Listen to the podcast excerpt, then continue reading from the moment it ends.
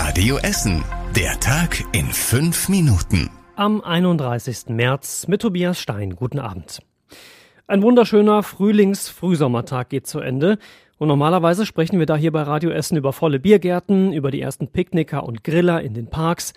Aber was ist schon normal aktuell?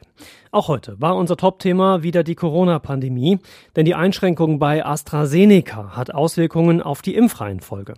Bei uns in NRW können sich ab Samstag jetzt auch schon Menschen ab 60 Jahren einen Impftermin buchen. Nachdem der Impfstoff von AstraZeneca nicht mehr für die Jüngeren eingesetzt werden darf, ist mehr davon für Ältere da und der soll auch genutzt werden. Uniklinikchef Professor Dr. Werner saß heute Mittag bei der Pressekonferenz neben NRW-Gesundheitsminister Laumann.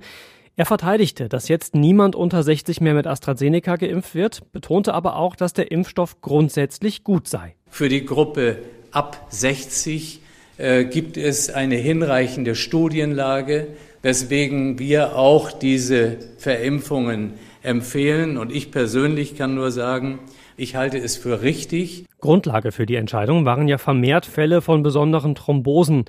In Deutschland gab es 31 davon bei 2,7 Millionen Impfungen.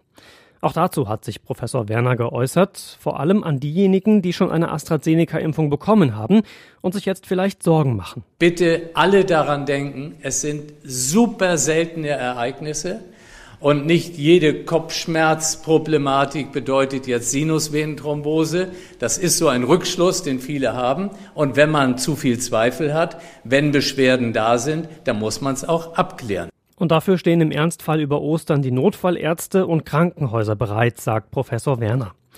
Inzwischen haben sich auch die Weltgesundheitsorganisation und die Europäische Arzneimittelbehörde nochmal zu den neuen Infos zu AstraZeneca geäußert.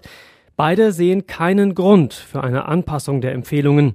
Das Verhältnis von Risiko und Nutzen spreche stark für den Impfstoff, sagt die WHO. Und die Europäische Arzneimittelbehörde sagt, dass sie auch keine altersspezifischen Risiken beim AstraZeneca-Impfstoff sieht. Die Kneipen- und Restaurantbesitzer hier in Essen freuen sich, dass bei uns jetzt die Luca-App eingeführt wird. Damit können in Kneipen und Cafés Kontakte nachverfolgt werden, wenn sich einer der Gäste mit Corona angesteckt hat. Die meisten Essener Wirte fordern die App schon länger, weil sie ihnen die Zettelwirtschaft abnimmt. Die Stadt selbst will die App jetzt auch einsetzen, zum Beispiel in Museen oder im Grugerpark.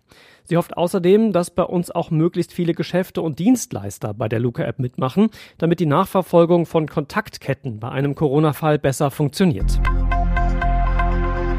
Ein anderer Ansatz, um das Leben in der Pandemie ein bisschen normaler zu machen, wird gerade auf Zollverein getestet.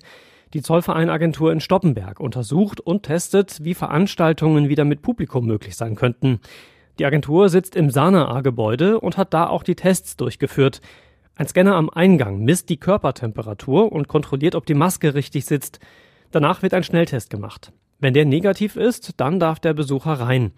Es gibt auch schon erste Kontakte zu Fußballvereinen, die Interesse daran haben. Dazu gehören Rot-Weiß Oberhausen und auch der VfL Bochum, heißt es. Rot-Weiß Essen hat noch nicht angeklopft. Und eine schöne Zwischenmeldung gab es heute auch noch vom Essener Arbeitsmarkt. Bei uns in der Stadt sind wieder etwas weniger Menschen arbeitslos. Gut 34.000 Essener sind es aktuell, rund 600 weniger als letzten Monat. Das liegt vor allem an der Jahreszeit, sagt die Agentur für Arbeit am Berliner Platz.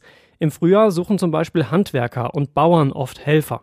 Schlechter sind die Zahlen auf dem Ausbildungsmarkt. Vor allem kleine und mittlere Firmen machen sich Sorgen um ihre Zukunft, heißt es. Da wollen sie nicht noch Azubis einstellen.